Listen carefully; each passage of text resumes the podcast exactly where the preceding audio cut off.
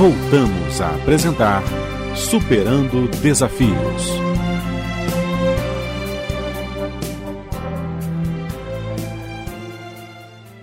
Estamos de volta e hoje com um convidado muito querido, muito especial, que é Marcelo de Campos Niero. Ele é pastor da comunidade evangélica Sara Nossa Terra de Copacabana e está falando aqui também da dificuldade de conviver, de ouvir e dar direcionamento aos jovens como líder espiritual. Marcelo, é, os, os pais precisam, eu acredito, é, olhar a relação com os filhos de uma forma diferente e propiciar uma, um entrosamento diferente para entrar no mundo do filho e trazer ele para o mundo é, de núcleo familiar, porque a, eles estão ficando completamente é, isolados, já vão crescendo isolados. Então, quando acontece alguma coisa que não dá certo, eles se desesperam é, entram em depressão, entram em tudo, porque não sabem é, trabalhar com o. Não resolveu dessa vez, eu resolvo da próxima. Né? Eu não acertei essa, mas eu acerto. Porque errar é necessário, faz parte, né? Da escola. Nós estamos numa escola da vida, né? Uhum. E, ele, e eles buscam. Não, meu filho não pode, minha filha não pode passar é, decepção, é, eu faço qualquer coisa para os meus filhos não sofrerem. Está criando um monstro. Está criando um monstro, exatamente.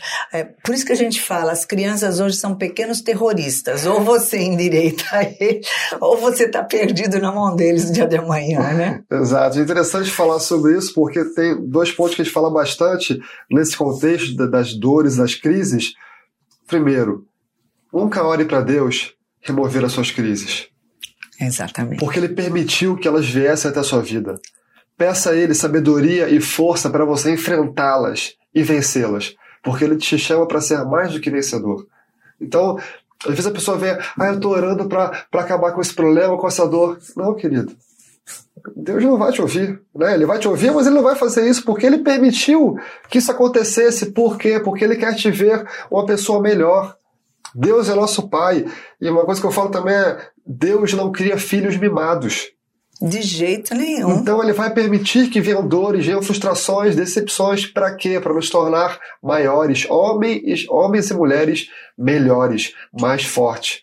Então, ore para que ele te dê sabedoria para resolver problemas. Peça ajuda a Deus, não para que ele tire o problema, mas que ele te ajude a vencer. E falando no contexto de família também, né, somos ensinados a honrar pai e mãe. Isso é um princípio que as pessoas perdem. Total. E, ah, meu pai, ah, não, ele já deu o que eu queria, agora eu sigo a minha vida. Calma aí. O que é honrar pai e mãe? Honrar pai e mãe é você é respeitar pai e mãe, é você amar pai e mãe, é você zelar, é cuidar. E um ponto muito importante é você ir além. A melhor forma de você honrar seu pai e sua mãe é você ser melhor que ele. Não uma forma de rivalidade, não, porque eu vou ser melhor, eu não vou ser o pai que meu pai foi para mim, eu vou ser muito melhor. Não, não, esse, essa motivação está torta. Completamente. Aprenda o que o seu pai fez, entenda os erros dele. Ele errou, ok. Mas Era procure... o melhor dele. Exatamente. Foi o melhor que ele deu conta de fazer naquela, naquele contexto. Sim. Seja um pai melhor, seja um profissional melhor. Vá além academicamente, vá além profissionalmente, vá além na, na vida espiritual, vá além dele. E pais, eles não geram, não apenas estão educando filhos, eles estão gerando sucessores. Sim. E aí a pergunta para os pais que nos ouvem, que tipo de sucessor que você está gerando na sua vida? Será que o seu sucessor vai ser um fracassado? Vai ser alguém que vai ser esquecido, que não vai deixar nenhum legado? Ou alguém que vai fazer diferença nessa geração? Que vai influenciar a vida de pessoas, levar outras pessoas a conhecer a Deus, a, a mudar relacionamentos, casamentos, famílias, enfim. Quais sucessores você tem gerado? É isso aí. Porque, na verdade, é, os pais se queixam dos filhos e os filhos se queixam dos pais. Mas não há relacionamento. Exato. Então, como é que alguém de fora vai lá meter a colher se não há uma mistura, não há uma conversa, não há um, é, cada um fechado numa porta no seu mundo, né? É, muitas vezes o, o pai vai descobrir que o filho está fazendo lá a faculdade tem 10 anos e aí ele está pagando, uhum. né? E aí ele vai ver que o filho não se formou em nada, ele está no primeiro período, no primeiro ano de alguma coisa, ou porque ficou matando aula, porque mudou de faculdade, porque é, falta interesse, né? Da, Exato. De participar. E, o, e os filhos também não querem que o pai ou mãe participe da sua vida. Uhum. Ai, tem uma cabeça fora do quadrado né? Então, é, na verdade, eles buscam fora os amigos. Então, os amigos passam a ser a família.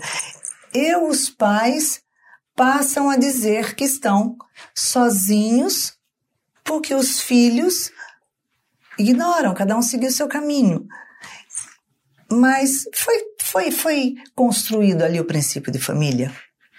Exatamente, Léo. Vamos lá. O pai precisa pagar, dar, dar roupa para o filho? Precisa. O pai precisa colocar comida na casa? Eu falo pai, o pai e a mãe, né? Os pais. Sim, um Precisa colocar, colocar comida em casa? Precisa. Mas será que é tudo que eles precisam fazer? O pai precisa dar educação aos seus filhos? Sim. Mas será que a educação, a roupa e a comida é tudo que eles precisam fazer? Ou seja, ah, o pai precisa brincar com seu filho? Tá, mas é tudo? Ou seja, os pais se preocupam às vezes em fazer o mínimo. E aí geram filhos que querem usar os pais para conseguir aquilo que querem, e talvez pais querem se livrar dos filhos porque dá trabalho. Ou seja, então, quanto tempo os pais hoje investem em ouvir o filho? Ah, hoje nós, todos são muito ocupados, trabalham, às vezes tem mais um emprego e tem uma obra social que ajuda, um trabalho voluntário que participa. Mas quando chega em casa, será que investe tempo em ouvir o filho, estar junto com o filho, em comer junto, em jantar junto. Pronto, ou é cada um pro seu lado. É isso que você falou. As pessoas não se preocupam em participar. E o pai, ele precisa ser um participante de tudo. Não no sentido de ser é, o amigão, Pode ter uma brincadeira? Pode, né? Até porque não vai ser um amigão porque, é saudável, porque... mas Exato. não amigo, né? É, de não... amigo. Meu só. pai tem 60 anos. Meu pai, com 60 anos, ele não vai ter um amigo de 30. Ele vai ter um amigo de 60, de 50, de 70, na idade dele. É natural. Eu vou ter um amigo, uma cidade semelhante. Assim como eu vou ter um amigo de 12 anos. Com certeza.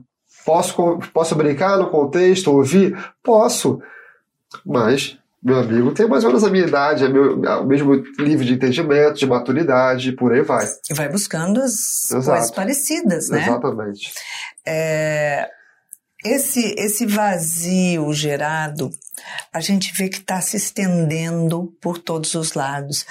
Seria uma, uma geração, porque a gente pensa assim, a gente ouve dizer lá atrás que teve a época do é, rasga tudo. Ah, rasgou sutiã, fez não sei o quê, né?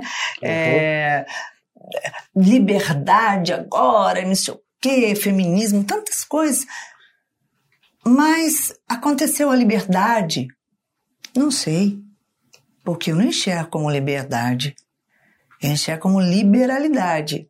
Não liberdade, libertinagem, Isso. vários nomes. E aí, é, se desconstituiu família, eu acredito, e deu no que deu hoje. Será que nesse buscar liberdade, é, o mundo, as famílias, as pessoas se perderam e está nesse ponto que está agora? Acredito que exatamente esse ponto que você falou de as pessoas querem uma liberdade. Sim, elas querem liberdade. O problema é que elas não têm entendimento do que é liberdade e acabam caindo para libertinagem. Uhum. Que seria o quê? Fazer o que eu quero, a hora que eu quero, ninguém manda em mim.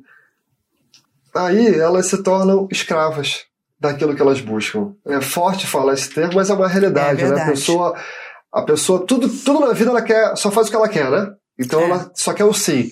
É o sim da droga, é o sim da balada, é o sim da noitada, é o sim da- do sexo. E quem fala sim pra tudo não sabe dizer não. E quem não sabe dizer não, não sabe escolha. Então, enquanto ela acha que ela tem uma liberdade, não, não, ela não sabe escolher. Quem não sabe escolher, que não sabe viver livre. O escravo lá, se a gente volta na, na história, ele não tinha direito de escolher. O Não. que chegava a ele, ele tinha que aceitar. E as pessoas hoje aceitam tudo. É a droga, é o sexo, é a briga, é o problema. Pronto. E acha que tem que experimentar também tudo. Acha. Ou seja, porque ela não sabe falar não. Eu posso usar drogas hoje? Eu posso. Mas eu decido não usar. Eu uso do meu direito, da minha escolha. Né? Tudo nós podemos fazer. Mas nem tudo me convém fazer. E as pessoas, só porque tudo elas podem fazer, elas fazem tudo. Elas acham que estão sendo libertas? Não. Elas estão sendo escravas daquilo que elas não dão conta de falar não. Exatamente.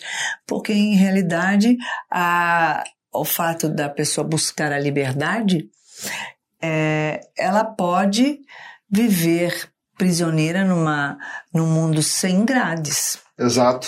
né? Que é o pior Dela tipo de mesma. prisão. Que é O- dela o, mesma. O prisioneiro que está no, no presídio né, físico, ele vê a grade, ele vê aquilo que limita. Mas a pior forma, como você falou, é você estar escravo daquilo que você não vê. Exatamente. Um vício é uma prisão que você não vê. Uhum. Pronto, é, é- é- esse é o tio- pior tipo de prisão, no qual Deus quer nos libertar. Com certeza. Marcelo, obrigada pelo seu carinho, pela sua presença, por trazer aqui a consciência de buscar salvar vidas, que é o que a gente busca hoje, porque esses jovens de hoje é o que vai cuidar da gente amanhã, com Exato, certeza. né? certo. Iraci, muito obrigado pelo Obrigada. convite. É uma honra. Que Deus abençoe a você e a toda a equipe e a quem está nos assistindo e nos ouvindo nesse momento. Muita paz.